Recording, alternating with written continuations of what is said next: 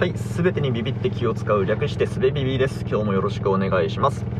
えー先日、この番組でも何度か話題にさせていただいているゆる言語学ラジオのサポーターコミュニティというものが立ち上がりまして、えー即座に加入しまして、えー連日連夜その Discord サーバーで交わされるテキストチャット、ボイスチャットに参加させてもらって、えー楽しい時間を過ごさせてもらっております。ありがとうございます。でですね、えー、と楽しいんですよ。いろんな人たちがいろんな話をしていて、えー僕も何度か話していてとても面白いですが面白いがゆえにもったいないなと思うのはみんな何かしら発信をしてほしいなと思うんですよね、えーまあ、している人もいるんでしょうけどもっとしてるならその宣伝をしてほしいなと思うわけです。で、えー何も発信していない人およびポッドキャストになんとなく興味を持っている、ゆる言語学ラジオリスナーの方々向けに今日はみんなポッドキャストやりなよっていう話をしようと思います。よろしくお願いします。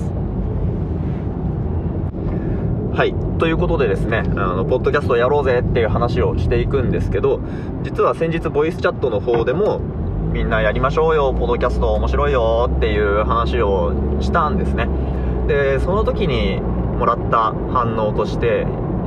あったのが、え自分の話なぞ。面白くない。聞く人がいるはずがない。そもそも話すことがない。というこの三大巨頭ですよね。それをその反応をもらったんですけどはいこのエピソードでは一個一個それをねそれらを解消していこうと思います。はいで一つ目の、えー自分の話なぞ面白かろうはずもないというようなえー意見についてなんですけどそれについてはいやあなたの話は面白いですということを言っていこうと思います、えーそのね面白自分の話が面白くないと思ってしまう、えー背景には多分何かの専門家でもないしとかえー独自の視点を持ってるわけでもないしっていうような何かのオンリーワンでなくてはならないみたいな先入観があるんじゃないかなと思うんですけどそんなことないわけですよね。そのポッドキャスト番組なんて星の数ほどあるしそれぞれがみんな何かのオンリーワンかっつったらそうでもなくてでも面白がって聞いてる人がいるわけですよ。だから何でもいい極端なこと言えば本当に何でもいいと思うんですよね。うん。だからとりあえずなんか喋ってみたらいいんじゃないのかなって思うんですよ。僕も別に何かの専門家としてこれをこの番組をやっているわけでもないし、えー自分としてはなんかこうこう言ってはなんですけど聞いている人たちがえーっとどこを面白いと思って聞いているのかなんてことは全くつかめないわけですよね。あの感想をいただいた時はもちろんそれはそれとしてわかるんですけどうん。なんかこうねリスナーアクセス解析みたいなものがあってそのリス推定リスナーの数みたいなのは僕には見えるんですけどそのリスナーの数に比べてもちろん感想の数はものすごく少ないので、えー残りの人たちがね何を楽しくて聞いてるのかなんてことは全く分かんないんですよね。でもなんか楽しいんだろうなと思って話してるっていう状態なんですよ。だから、えー、と 自分が面白いかどうかっていうことを自分でジャッジしないっていう姿勢がねいいんじゃないかなって思います。はい。はい。で2つ目の、えー誰も聞かないのではないかということについては誰も聞かなくてもいいじゃないかってていう方向で話をしますね。うん。あの誰か聞いてくれることが嬉しいのはもちろんモチベーションになるんですけど、うん、じゃなくても多分ねアウトプット先があるだけですごくいいんですよ。何がいいかっていうと世界を見る目線が変わるというか目線が追加されるみたいな感覚なんですよね、えっと、よく聞くのが、俳句とか短歌とかを趣味でやっている人は日常の些細なことに目を向ける習慣がつくと。だから小さなことに感動できるようになるし、えー日々が豊かになる人生が豊かになるみたいな言い方がありますよね。それと多分同じで僕はこの番組ではえっ、と何て言うんだろう。日常の些細なことに、まあ、さっきと一緒だな。俳句短歌と一緒なんだけど日常の些細なこと些細な引っかかりに目を向けて、えー、それがどういうことなんだろうと面白がって考察するっていうようなことを多分やってるつもりなんですけど、うん、それをやっているこの番組っていうアウトプット先があることで日常の小さな引っかかりを見過ごさないというかそれをしっかりキャッチするみたいな癖がだんだんついてきています。えー、これまでだったらあこれ面白そうだなと思った時にメモを取るとか音声メモに残すとかいうことはしてなかったわけです。だけど、えー、番組で話せるなこのネタと思ったから思うようになったからメモを取ると。そうすると、えー、日常の中に考察して面白い対象というのがたくさん転がっていたことに気づくわけですね。で同時に逆に今までとてももったいないことをしていたなと、えー、すぐ捨てる何かを摂取し続けていたみたいな感覚ですね。それを捨てずに取っておくっていう習慣がついたような気がしています。それはやっぱりさっきの短歌俳句の例で言ったように人生を豊かにするっていうことにつながるなって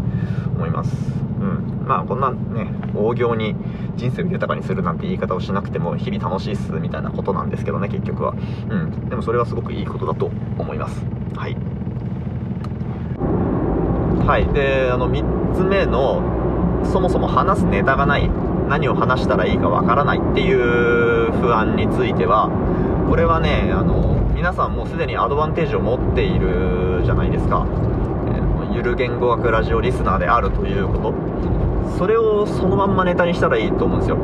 例えばある回を聞いてこんな感想を持ちました。ここが面白いと思いました、えー、こんな疑問を持ちました。次はこんなことをやってほしいなっていう感想をしゃべるだけでよくて。そしたら、えー、同じ回を聞いた人見た人が他の人はどう思ってるんだろうって。なんかその映画見た後に友達とね、カフェで感想を言い合うみたいな。そういう体験をしに聞きに来てくれるわけですよね。でそう聞きに来てもらえるし自分逆の立場考えてみたらその自分があるゆる言語学ラジオの回を聞いてあ他の人はどう思ってんだろうなって思った時にその感想を喋ってるポッドキャストがあったら嬉しいし聞きに行きますよね。うん。そのそのエピソードの宣伝をあの Discord のチャットでやってくれたら少なくとも僕は多分興味を持って聞きに行くし同じように聞きに行く人はいっぱいいるんじゃないかなと思います。それすごく大きなアドバンテージですね。話すネタがあってその同じネタに興味を持っている人たちのコミュニティがすでに分かっている。自分がそこに加入している。まあしていない人もいるんでしょうけどまあそれは Twitter でハッシュタグつけてつぶやくとかでいいんですよ。うん。それはすごく何度も言うけど大きなアドバンテージなので楽しさを得るハードルに到達するための楽し楽しいっていうところに到達するまでの、えー、ハードルを超える簡単に超えられる大きなアドバンテージなのでそれはぜひ利用してほしいですね。うん。で1人喋り苦手な人は2人でやったらいいと思うし思いつきで話しますけどえー、っと子供と一緒に聞くゆる言語学ラジオとかえー、外国人と一緒に聞くゆる言語学ラジオとか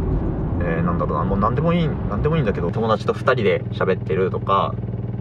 友達いないっていう人は、 Discord サーバー内で誰か一緒にやりましょうっつって、声かけてみたら始まるんじゃないですかね、出会いが。なんかそういうやり方でもいいと思うし、なんかもうとにかくね、僕は話してて、また、あのー、確信しましたけど、僕は同じものに興味を持っている人たちがそれについてどんな感想を持っているのかとか、えー、それ以外の何に興味を持っているのかっていうことを知りたいと思ってますね。だからね皆さんあのー、ポッドキャストやってください。うん、なぜその感想をアウトプットする場がポッドキャストでなくてはならないかっていうのはあの別にないんです。えっと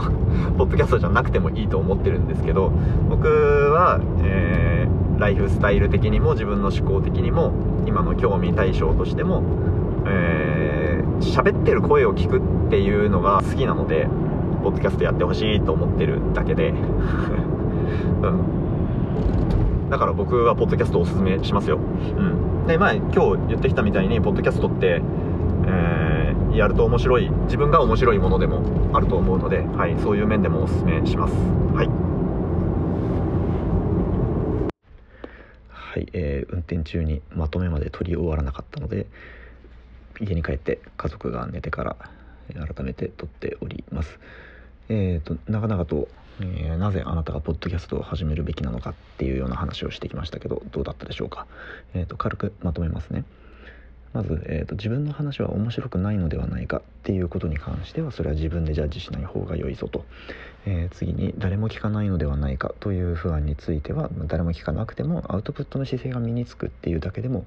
良いという話をしました。でこれは多分いくら言葉で言われてもよくわかんない。多分やってみないと実感できない話だと思うので、えーここは騙されたと思ってやりましょう。やってみてください。はい、